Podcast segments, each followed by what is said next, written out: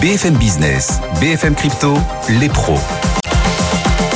L'avenir est le seul endroit où l'on est tous certains de passer le restant de nos jours et la blockchain en contient euh, une fraction, une fraction de l'avenir. On dédie donc 25 euh, minutes chaque vendredi les pros des cryptos à la blockchain, au Web3, aux cryptos et aux NFT sur BFM Business grâce à nos trois pros des cryptos, Owen Simonin, Just Mining, sa chaîne YouTube Asher. Bonjour Owen.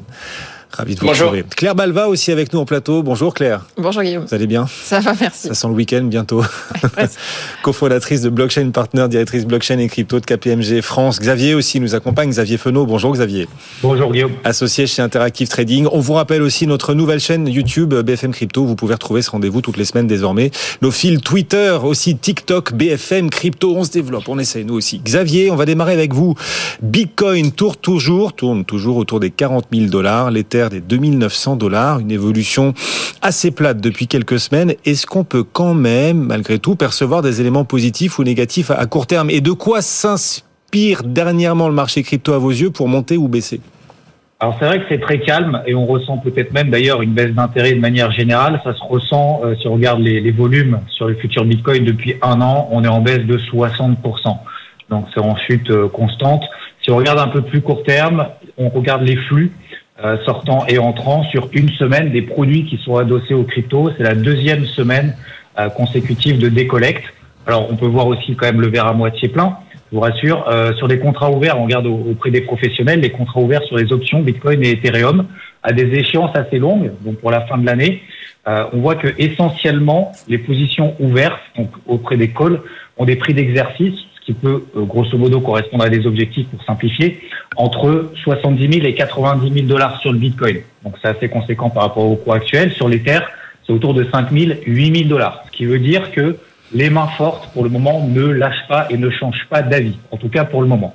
Autre euh, point technique, euh, un peu plus voilà, un peu plus technique, les gros supports Les fameux 35 000 dollars qu'on a fait euh, tout en début d'année, pour le moment ça tient. L'Ethereum 2400 dollars, alors on est au-dessus, hein, largement au-dessus parce qu'on est au-dessus des 2800 dollars actuellement. et à plus court terme, ce que je trouve intéressant, ce qu'on a fait cette semaine, c'est que mardi on a enfoncé des supports intermédiaires. C'était une journée particulièrement difficile. On a perdu 6% sur le Bitcoin et finalement on a tout rattrapé dans la foulée. Euh, donc voilà les différents éléments qu'on a à se mettre sous la dent. Après, c'est vrai que on n'a pas grand-chose de plus. Donc de quoi s'inspire le marché? C'est que le marché se professionnalise, ça devient quand même une classe d'actifs à part entière qui arrive quand même à maturation, moins volatile contrairement à ce qu'on peut penser, même si des moins 4 plus 6%, ça peut sembler énorme, on ne peut pas comparer cette évolution-là avec les marchés traditionnels en moins 4 ou en moins 5 euh, sur, sur le SP500 par exemple.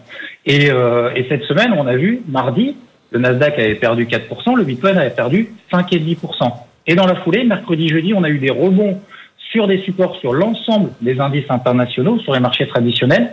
Et la même chose sur le marché des cryptos, on a quasiment effacé toute cette baisse de mardi. Et ça recommence, là, on est en train de peut retomber sur les marchés traditionnels, les cryptos suivent. Donc au-delà, je pense, d'une corrélation, je pense que les, les cryptos s'inspirent de l'ambiance des autres classes d'actifs où là aussi finalement c'est quand même très aléatoire, on a peu de visibilité. Donc pour le moment on est en range, on a des hauts et des bas. Faut essayer de composer avec ça parce que ça risque de durer, donc encore un peu de patience. On recevait hier Adlit Akalbataï qui nous disait euh, oui bon ok on a un calme apparent en ce moment sur les cryptos, euh, on verra si les économies entrent en récession, ce qui est possible d'ailleurs. Hein, beaucoup d'économistes y croient désormais pour euh, les prochains trimestres. Comment les cryptos se comporteront? Ce serait la première fois que l'on voit les cryptos évoluer, qu'on verrait les cryptos évoluer dans un marché et dans une économie de récession. Ce serait un enjeu à venir et à suivre peut-être selon lui en tout cas dans les prochains mois. Quand on est un investisseur, Xavier, comment faire quand même pour euh, surperformer alors que les cryptos donnent pas grand-chose en ce moment. Euh, comment faire mieux que patienter avant la prochaine étape? Et est-ce que euh, est-ce que c'est facile aujourd'hui de surperformer dans un marché qui fait pas grand-chose?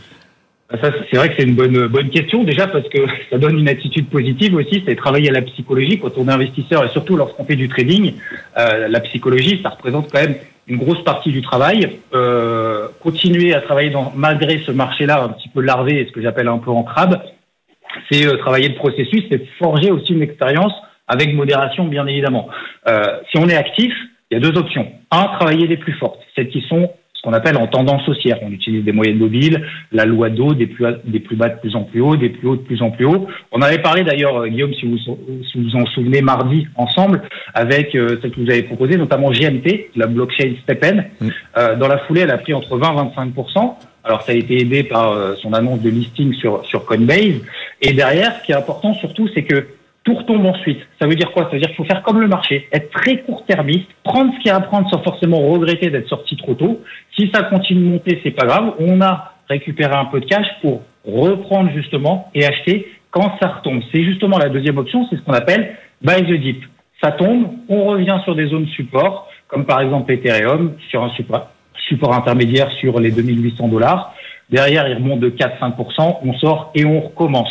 Je prends l'exemple également aussi de, de Vincent euh, Gann, avec qui on avait partagé euh, mardi. Il avait donné par exemple Atom sur les 20 dollars, elle a pris 9%, et là tout retombe. En fait, c'est s'adapter finalement à ce qu'on appelle un range global. C'est l'inverse de ce qu'on a peut-être l'habitude de faire lorsqu'on est en tendance. On dit souvent attention, les supports, ça risque de euh, lâcher. On achète les accélérations quand tout est dans le vert. Donc là, finalement, c'est adopter une attitude un petit peu différente. Est-ce que c'est facile? Non. Il faut avoir du cash, il faut être devant les écrans, il faut être surtout contrariant, c'est-à-dire agressif sur les entrées et les sorties. C'est-à-dire qu'on ne peut pas, dans ce marché de là attendre des confirmations techniques, que tout soit dans le vert pour y aller, et au contraire se dire attention, on lâche un support, donc euh, il faut que je vende à ce moment-là. Non, il faut faire l'inverse. Donc c'est un peu contre-intuitif, mhm. et c'est vrai que c'est comme ça que ça fonctionne dans ce marché de Donc après, pour le réveil de manière globale, patience, pour le moment, il faut passer au-dessus des 3 000 dollars sur l'Ether, 41 000 dollars sur le Bitcoin, c'est des niveaux techniques des moyennes mobiles ça permettrait de libérer euh, un potentiel technique. Ce sera en tout cas les, les, seuils clés à surveiller au cours de ces prochains jours. Mais c'est vrai qu'adopter quand même une attitude positive dans ce marché un petit peu, voilà, un petit peu délaissé entre guillemets, c'est quand même affronter la difficulté plutôt que de la subir. Xavier Fenot, merci beaucoup. Interactive Trading régulièrement à nos côtés. Alors pour savoir où placer ces billes, il faut regarder euh, les gains que euh, les différentes cryptos euh, offrent, leur potentiel bien sûr pour l'avenir, et puis regarder aussi, pourquoi pas, leur track record. Entre l'Ether et le Bitcoin, lequel permet de gagner le plus? D'après Chainalysis, les crypto-investisseurs alors ont gagné hein, en 2021 des bénéfices globaux de 163 milliards de dollars, cinq fois plus qu'un an plus tôt c'est donc une belle année. La majorité des gains vient du Bitcoin et d'Ether, mais c'est l'Ether qui euh, l'emporte. Les gains issus d'Ether ont dépassé en 2021 les gains issus du Bitcoin de quelques milliards de dollars, d'après donc cette étude de Chainalysis. Owen, est-ce que c'est le début de la fin là pour le Bitcoin? Comment peut-on expliquer cette différence et ces gains supplémentaires sur Ether par rapport à Bitcoin? Alors, pour le coup, ce qu'il faut, vraiment comprendre et qu'il faut également rappeler, c'est que la plupart euh, de, la valeur de toutes les crypto-monnaies repose uniquement sur Bitcoin et sur Ether. Le marché des crypto-monnaies aujourd'hui représente 1800 dollars, 1800 euh, milliards pardon de dollars. En l'occurrence, Bitcoin et Ether à eux seuls représentent 1100 milliards. Donc naturellement que le gros des bénéfices viennent de ces deux crypto-monnaies, ça ne surprend pas vraiment euh, grand monde. Par contre, pourquoi Ether arrive à dépasser Bitcoin? Euh, surtout sur un point de vue de la valorisation. Alors, je rappelle que les offres de valeur, ce que propose Bitcoin et ce que propose Ether, ne sont pas du tout les mêmes. Et c'est d'ailleurs sur ce point-là qu'on va justifier le fait qu'il y ait plus de spéculation et plus de prise de profit sur le réseau Ether. En effet, là où les gens détiennent et vont souvent conserver du Bitcoin sur du plus long terme, Ether, lui, est également un outil qui va servir à la finance décentralisée. Il y a donc énormément plus d'usages et beaucoup de gens qui vont devoir naturellement passer par le réseau Ether, même si leur volonté est par par exemple, de faire de la finance décentralisée sur des stablecoins ou sur d'autres solutions.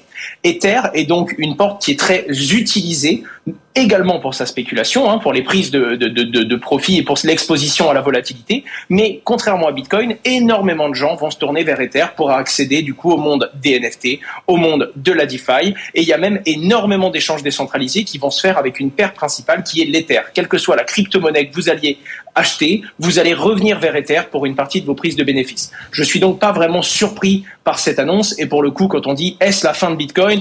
Pas du tout dans le sens où Bitcoin n'a pas dans sa proposition de valeur euh, la volonté d'être l'outil le plus spéculatif de ce marché. Oui, puis on, rappellera que ce rapport de Chainalysis n'est pas vraiment complet puisqu'il ne tient compte que des fonds déposés et retirés des plateformes d'exchange. On n'a donc pas accès à la performance individuelle de tous les portefeuilles et ça, il faut quand même le rappeler, c'est important. En revanche, ce rapport hiérarchise, euh, Claire, les, pays. On a une forme de championnat du monde des pays dans lesquels on gagne le plus grâce aux cryptos. Parmi les près de 200 pays qui existent, quels sont ceux bah, qui remportent ce championnat, ceux dans lesquels les gens engrangent le plus de gains grâce à leurs cryptos? Oui, ça donne quand même une idée. Alors le pays qui arrive le plus loin devant et très très loin devant euh, le deuxième, c'est les États-Unis, avec 47 euh, milliards de gains. Donc c'est vraiment très loin devant le numéro 2 qui est le Royaume-Uni avec 8 milliards, l'Allemagne avec 5 milliards en numéro 3, et la France arrive huitième, juste après la Russie, avec 4 euh, petits milliards, donc c'est quand même plus de 10 fois moins des États-Unis. Alors, qu'est-ce qui explique cette différence? Bon, déjà, les États-Unis sont cinq fois plus peuplés que la France, donc forcément, c'est assez logique qu'il y ait aussi hmm. plus de gains. Mais c'est pas le cas du Royaume-Uni. Réalisés aux États-Unis, non, bien sûr, ça n'explique pas la différence entre la France et le, Royaume-Uni. Le deuxième facteur, évidemment, qui explique cette différence, c'est le taux d'adoption. Euh, en France, on a 8% des Français à peu près qui détiennent des crypto-monnaies. Euh, aux États-Unis, bon, les, les, études divergent, mais euh, on est quand même à peu près au double. Euh, donc euh, voilà, vous avez un rapport de 5 dans la population, euh, une adoption qui est double par rapport à la France. Donc ça explique tout simplement ce rapport de 10 entre la France et les États-Unis. Bon, bah c'est impressionnant. On est loin. Enfin, on est bon sur les 200, sur 200 pays dans le monde, on est quand même dans le top 10. On est quand même dans le top 10. Voilà. Mais enfin bon, voilà, on a encore quelques pros. Et c'est la bonne nouvelle. On peut encore progresser. Euh, je me souviens d'un prof qui, quand il m'avait rendu euh, une copie, j'étais, c'était en classe prépa, je, il m'a donné un 2, voilà, 2 sur 20, mais il m'avait dit, j'ai une très bonne nouvelle pour vous. Avant de me rendre ma copie, je connaissais pas la note, il m'avait dit, j'ai vraiment une super bonne nouvelle pour vous. Je m'attendais à une super note. C'est que vous ne pourrez que progresser. Bah, là, vu la note 2 sur 20. Bah, c'est pareil pour nous en France sur, sur les cryptos. En, en 2021, en tout cas, on a eu de belles performances. On voit que les gains réalisés restent, sont restés importants parce que les crypto-monnaies ont délivré de la performance. Maintenant, c'est un peu plus pépère. On en parlait avec euh, Xavier Fenot juste avant. Le marché fluctue dans un range assez constant, euh, peut paraître même assez ennuyeux. Owen, euh, BFM Business, média de solutions. Quelles solutions existent pour les particuliers dans ce genre de marché plat pour générer malgré tout des performances? Alors, pour le coup, et, sans revenir sur, que, ce que dit Xavier, qui est très vrai, il y a d'autres solutions qui ne sont pas directement liées au trading, comme par exemple euh, le, fait de pouvoir travailler quantitativement ces crypto-monnaies. Alors effectivement, on peut le faire d'un point de vue du trading, hein, racheter les plus bas, essayer d'augmenter la quantité de crypto-monnaies que nous avons en profitant justement de ces cours plutôt stables et essayer de détecter les accélérations pour prendre position avant une potentielle hausse. Ça, c'est la partie trading. Mais il y a également le fait, notamment comme on l'a cité tout à l'heure, de faire de la finance décentralisée. En fait, on va pouvoir, en prêtant euh, des crypto-monnaies ou encore en assurant d'autres utilisateurs, donc en portant un risque malgré tout, augmenter la quantité des crypto-monnaies que nous avons. De la même façon, dans le monde de la blockchain et des crypto-monnaies, quand on va utiliser ces stablecoins, donc des monnaies stables, on va pouvoir obtenir entre 8 à 20% d'intérêt par an sur des crypto-monnaies adossées au dollar américain, par exemple. Ce qui permet de continuer à accumuler et à valoriser son portefeuille, même dans une phase où la range euh, et, donc cette fameuse, ces variations de cours vont être plus calmes et où on va attendre de pouvoir déceler la prochaine tendance du marché. Ça peut être très intéressant. Il y a également la plupart d'investisseurs qui font encore du DCA, donc qui vont acheter régulièrement tous les mois. Ça peut être intéressant pour ceux qui ont acheté les plus hauts et qui ont connu le Bitcoin à 50, 55, 60 ou 65 000 dollars, qui eux vont continuer à accumuler du Bitcoin autour de 40, 41 et qui chaque mois, jour après jour, vont commencer à baisser le coût d'acquisition moyen de l'intégralité des crypto-monnaies qu'ils ont. Encore faut-il euh, maintenir cette stratégie sur le long terme, mais là où beaucoup de gens ont peur de ces phases où justement on préférait avoir une baisse violente ou une hausse, dans le monde de la crypto-monnaie, c'est vrai que c'est tellement virulent que généralement on profite de ces moments-là pour plusieurs raisons. La première, c'est pour le monde de l'entreprise. Comme il y a un peu moins d'intérêt dans ces phases plutôt plates, ça va permettre à plein d'entreprises de se structurer pour être capable de tenir le quand les crypto-monnaies vont s'envoler de nouveau ou vont perdre de la valeur. À ce moment-là, les entreprises ont beaucoup de services à fournir à leurs clients et profitent de ces moments de calme, on va dire, pour structurer leurs différents produits. Donc que l'on soit entrepreneur, que l'on soit investisseur euh, ou que l'on soit trader, ces phases-là permettent également de, se, de prendre un petit peu de recul, de redéfinir sa stratégie et de, de définir les nouveaux points que l'on va guetter pour savoir quand est-ce que les nouveaux points support finalement dont, dont nous parlait Xavier, pour savoir quand est-ce que l'on va se repositionner et que l'on va repartir dans un marché haussier ou baissier. Oui, on a un certain nombre d'auditeurs d'ailleurs qui nous disent qu'ils sont surpris de voir les cryptos rester comme ça dans ce même range depuis maintenant euh, plusieurs semaines, alors que les fondamentaux sont quand même encore très porteurs. On voit chaque semaine de nouveaux acteurs entrer dans ce marché crypto. Vous, vous le décrivez vous-même, les pros des cryptos, chaque vendredi à nos côtés. Fidelity, cette semaine, a autorisé les cryptos dans les fonds retraite aux États-Unis. Odo BHF réfléchirait, lui, à proposer à son tour une offre crypto. C'est une information de nos confrères de, de The Big Whale. Et puis, on voit aussi de plus en plus de particuliers dans la vraie vie parler de crypto-actifs. Est-ce que vous pensez que ces fondamentaux solides pourront permettre un redémarrage des cryptos et pourquoi pas de nouveaux pics, de nouveaux plus hauts comme on les voyait ces dernières années, alors sur, la question de la volatilité en tant que telle, il faut bien voir qu'il y a des événements quand même qui peuvent euh, jouer sur le cours des cryptos, à la hausse comme à la baisse. D'ailleurs, hein, on l'a observé euh, lors de l'invasion russe, on l'a observé lors de la mise à jour euh, d'Ethereum, par exemple avec le IP 1559, on l'a observé avec les nouvelles sur les taux directeurs aux États-Unis. Donc il y a quand même des éléments qui peuvent être internes, comme des forks de protocoles, ou qui peuvent être externes avec des nouvelles géopolitiques, des mouvements de grandes entreprises, qui peuvent faire varier les cours de manière assez significative. Et donc créer une volatilité importante. Mais c'est vrai que cette volatilité, elle s'observe de moins en moins sur les grandes crypto-monnaies qui atteignent des niveaux en termes de liquidité qui devient, qui devient compliqué en fait de faire varier les cours euh, de manière très significative on voit quand même que l'arrivée en masse des institutionnels dans ce secteur peut faire monter les cours de manière assez significative d'un coup. Alors quand je dis d'un coup, tout est relatif, hein, bien sûr, mais on l'a vu avec l'arrivée de MicroStrategy qui a quand même beaucoup soutenu les cours de Bitcoin. Là, ce qu'on voit arriver sur Ethereum avec euh, le prochain éventuel passage sur Ethereum 2.0 et l'arrivée d'entreprises pour être validatrices sur, euh, sur Ethereum 2.0, sur le, stacking, ça peut permettre là aussi de rehausser les cours et de, de, faire repartir les cours à la hausse. Alors bien sûr, il y a aussi euh, les événements attendus sur la, la masse monétaire de Bitcoin qui diminue, qui est divisée par deux tous les quatre ans qui pousse aussi à la hausse les cours. Donc tous ces événements sont à surveiller et devraient permettre de repasser des seuils haussiers. Bah voilà, il faut rester optimiste pour euh, la suite. Toute l'actualité de la semaine en 25 minutes, une semaine en 25 minutes, ce sont les pros des cryptos le vendredi sur BFM Business aux alentours de 16h35. Euh, coup majeur de la semaine, Elon Musk qui dit avoir dealé avec euh, le conseil d'administration de Twitter pour racheter Twitter. L'oiseau Twitter et l'aigle Elon convoleraient désormais.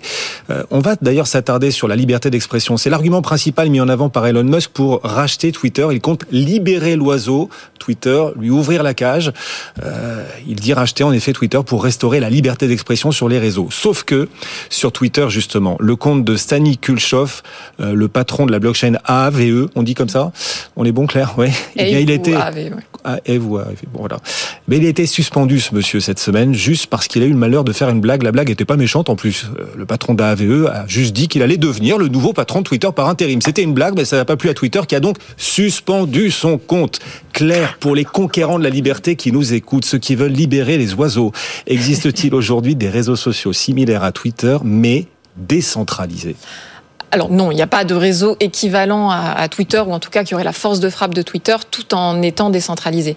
Ce qu'il faut bien voir sur les réseaux sociaux, c'est que l'important, c'est justement cet effet de réseau, cet effet de seuil et le nombre de personnes qui sont sur un réseau social. Et donc ça, ça dépend de plein de paramètres, bien sûr des fonctionnalités du réseau, mais aussi de sa gratuité et de son expérience utilisateur. Aujourd'hui, dans les réseaux sociaux décentralisés, on est vraiment tout au début des projets. Il y a une demande hein, émergente euh, de la part des utilisateurs pour des fonctionnalités qui n'existent pas et surtout pour une protection des données personnelles qui est insuffisante sur les réseaux sociaux centralisés. Donc on voit arriver des projets. Euh, on voit par exemple arriver euh, le projet Lens Protocol qui au départ se voulait être un Twitter du Web 3 et qui finalement maintenant va plutôt proposer des outils pour les développeurs qui veulent créer des plateformes sociales décentralisées. Aussi euh, des réseaux sociaux décentralisés arriver sur d'autres blockchains. Euh, je pense à Solana par exemple avec un, avec un projet qui s'appelle Social qui vise justement à créer un réseau social décentralisé, censorship resistant, donc résistant à la censure et axé sur la liberté d'expression. Donc on voit des jeunes projets qui émergent mais qui sont comme je le disais, encore très jeune. En fait, créer un réseau social décentralisé, c'est très complexe. Il y a une infinité de questions techniques.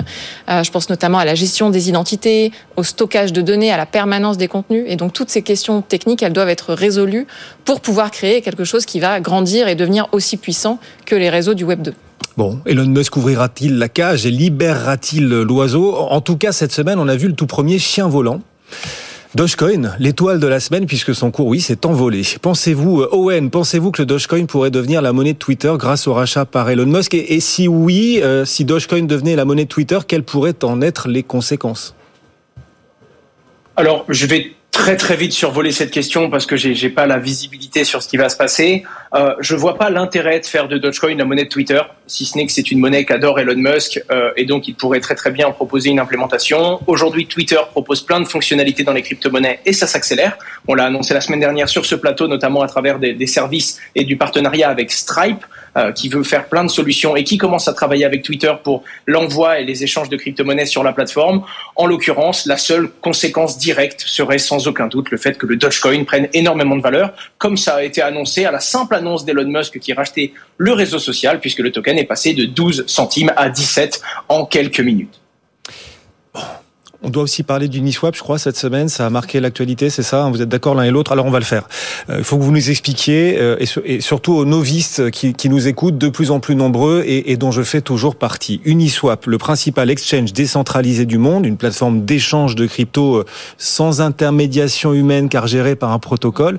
Uniswap donc se retrouve attaqué en justice par un de ses utilisateurs. C'est quand même très mainstream, ça fait un peu vieux monde, ça. Je suis désolé. Qu'est-ce qui s'est passé? C'est une plateforme d'échange décentralisée, donc où les listings de nouveaux tokens, la création de pools de liquidités sont libres, mais les arnaques y sont manifestement encore possibles. On se retrouve dans le même scénario que, par exemple, Silk Road, qui a défrayé la chronique. Un entrepreneur ingénieux crée une plateforme décentralisée libre d'accès et s'y développe quand même des abus, des activités illicites, pas de nature sans parasite. Maintenant qu'il est poursuivi en justice, Owen, quelle solution s'offre à Uniswap? Alors, pour être totalement franc, je, pense qu'il y aura, ce sera pas la responsabilité d'Uniswap. Uniswap a mis un, moteur d'échange décentralisé et l'a lancé et depuis il est utilisé et entretenu par la communauté. Ce qu'il faut comprendre, c'est que l'utilisateur avait un moyen de vérifier si, ce qu'il allait échanger, c'était bel et bien ce qu'il attendait. C'est-à-dire qu'il a dû acheter une fausse crypto-monnaie, d'accord, qui avait le même nom qu'une vraie crypto-monnaie qui elle avait de l'utilité et de la valeur, sauf que là, il va du coup chercher un responsable, en l'occurrence la responsabilité d'Uniswap. Alors qu'un utilisateur qui s'éduque un tout petit peu et qui se renseigne a des outils et un moyen très simple d'aller vérifier s'il s'agit bien du token officiel qu'il est sur le point d'acheter. Du coup, cette erreur vient principalement de méconnaissance et de mécompréhension et n'est pas un bug du protocole Uniswap. C'est comme si quelqu'un venait euh, proposer un faux produit qui a la même apparence qu'un autre, sauf que dans la blockchain, vous pouvez vérifier si c'est le produit original ou non et l'utilisateur n'a pas fait cette démarche. Alors en l'occurrence, le parallèle avec Silk Road est bon, mais il faut quand même remettre du contexte. Silk Road, c'était une plateforme du deep web où un utilisateur a proposé une plateforme d'échange impossible à, censurer en fait.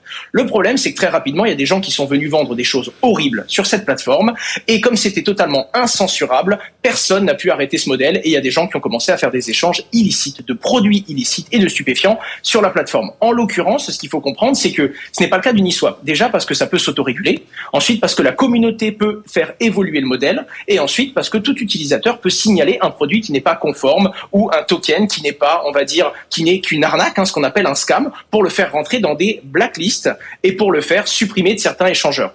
Je reprends l'exemple tout à l'heure de, Claire qui parlait de différents réseaux sociaux. Elle a cité le réseau social décentralisé Solshall. Euh, je, parlais à son fondateur, j'ai investi dans cette initiative et le fondateur est français. Et je lui demandais comment est-ce que tu fais pour faire un outil décentralisé un réseau social ou même un échangeur, euh, sachant que si tu veux quelque chose de totalement incensurable, tu ne pourras pas censurer l'utilisateur qui vient parler de choses horribles, de thèmes totalement illicites ou qui vient partager du contenu qui est tout simplement pas en accord avec l'éthique que la communauté pourrait avoir. Et là, il m'a appris quelque chose de très intéressant. Il m'a dit c'est pas parce que c'est incensurable et décentralisé que ça ne peut pas s'autoréguler. C'est-à-dire que bien que ce soit incensurable, que aucun euh, gouvernement ou aucune entreprise puisse dire vous ne parlez pas de ça, je vous l'interdis, à partir du moment où la communauté décide qu'un sujet ou qu'un pro illicite, on peut ensuite mettre une règle de modération qui fait que les utilisateurs vont pouvoir signaler des contenus et bloquer, voire même interdire l'accès à la plateforme à certains utilisateurs qui viennent proposer de faux contenus, de mauvais contenus qui ne respectent pas la charte. Donc même si en réalité on ne peut pas censurer du contenu sur ces réseaux-là ou sur ces plateformes d'échange, on ne peut pas interdire les tokens illicites. En attendant, c'est pas pour autant que c'est une zone de non-droit puisque la communauté va pouvoir autoréguler ce qui est moralement acceptable ou non. Donc même dans un monde décentralisé, il existe, clair, des outils pour protéger les investisseurs alors, il y a un certain nombre d'outils possibles. Il faut rappeler quand même que le principe de la décentralisation, c'est d'être responsable de ces fonds. Donc, le premier outil, moi, je dirais que c'est soi-même. C'est-à-dire que c'est les recherches qu'on peut faire avant d'investir dans une crypto ou dans un token. On fait ses propres recherches, on fait sa propre due diligence, comme on dit. Donc, on, va aller regarder si ce token est euh, légitime, intéressant, si ce n'est pas un scam. Maintenant, il y a un certain nombre. Un scam, c'est une arnaque. Un scam, c'est une arnaque, tout à fait. C'est le jargon euh, crypto. Euh, après, vous avez un certain nombre d'outils que vous pouvez utiliser. Il y a déjà des assurances décentralisées. Euh, je pense notamment à Nexus Mutual ou à Unslashed Finance qui vous proposent justement de vous protéger euh, contre d'éventuels euh, bugs, contre d'éventuelles euh, désindexations, par exemple, d'un stablecoin par rapport à, la valeur d'un dollar ou d'un euro. Donc vous pouvez vous protéger contre des arnaques, contre des difficultés, contre des bugs dans certains protocoles. Vous avez aussi la possibilité de vous reposer sur des intermédiaires qui ne sont pas des intermédiaires qui vont détenir vos fonds, mais qui vont faire une sorte de filtre des différents tokens, des différents jetons dans lesquels vous voulez investir, euh, qui sont généralement soit des agrégateurs, je pense à Zapper ou à Zerion, qui vont vous permettre d'investir dans la finance décentralisée euh, tout en ayant une, une liste un peu préfète de jetons intéressants. Donc euh, généralement, ces intermédiaires ont retiré euh, les éventuelles arnaques qui peuvent exister. et puis vous avez des listes aussi réalisées par des projets comme Cléros, qui sont des sortes de justice décentralisée. Justice. Voilà, qui vont aller dénoncer certains projets qui sont des arnaques. Donc en allant regarder ces, ces fameux filtres, euh, vous pouvez vous protéger vous-même en évitant d'avoir en visibilité des, des jetons qui sont trop risqués.